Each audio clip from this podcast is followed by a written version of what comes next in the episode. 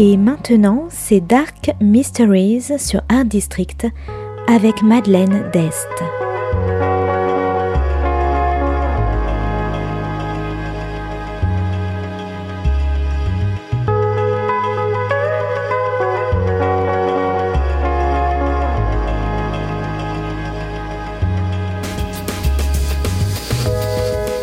Welcome to Dark Mysteries, a book review show devoted to crime, mysteries, thrillers, and the dark side of human nature. I'm Madeline Diest. Join me as I talk about great books in the crime and mystery genre. Today's book is Picnic at Hanging Rock by Joan Lindsay, published in 1967 by Cheshire Publishing. Today's book is all about disappearing schoolgirls, the strange Australian bush, and misfortune.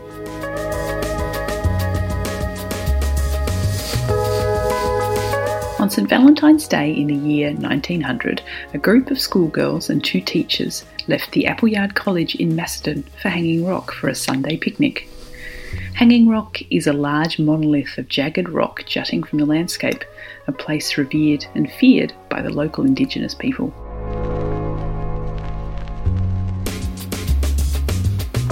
After a tasty lunch on the grass, four girls decide to venture up the rock another party at the picnic grounds, a young man named Michael, a new arrival in Australia, watches and admires the girls from afar. The afternoon drags on, and when it's time to return to the school, only one girl of the four reappears. And when the alarm is raised, it's found that one of the two teachers has also disappeared without a trace.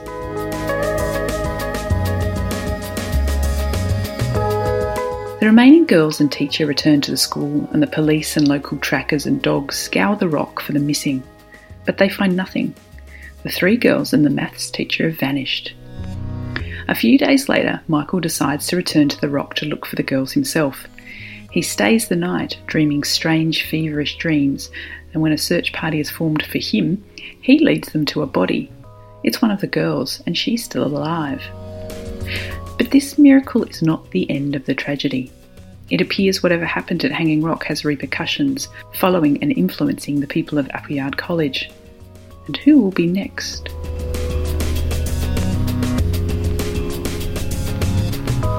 Picnic at Hanging Rock is the epitome of a dark mystery. While this is considered an Australian classic novel, which was adapted into a much loved 1975 film directed by Peter Weir, this is actually the first time I've read it.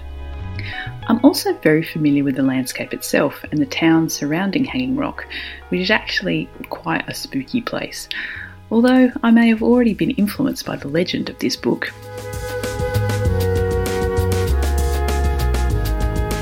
Picnic at Hanging Rock, the book, is deliciously gothic and strange.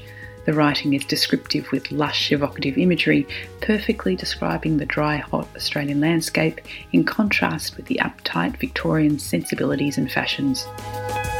The book follows a number of characters, and two of my favourites were Michael, the new arrival.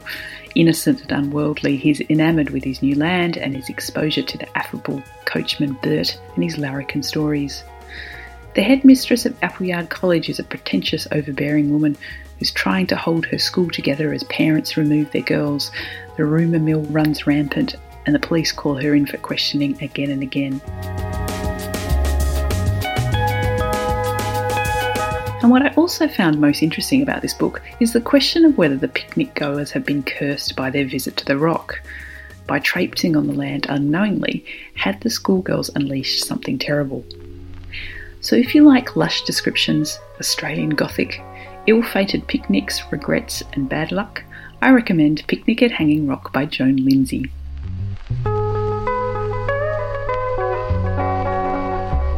Thanks for listening to Dark Mysteries. If you have any feedback or want to say hello, you can contact me at Art District Radio by email at mde at artdistrict-radio.com. Or if you'd like to listen to past reviews, please go to artdistrictradio.com forward slash podcasts. And until next time, happy reading.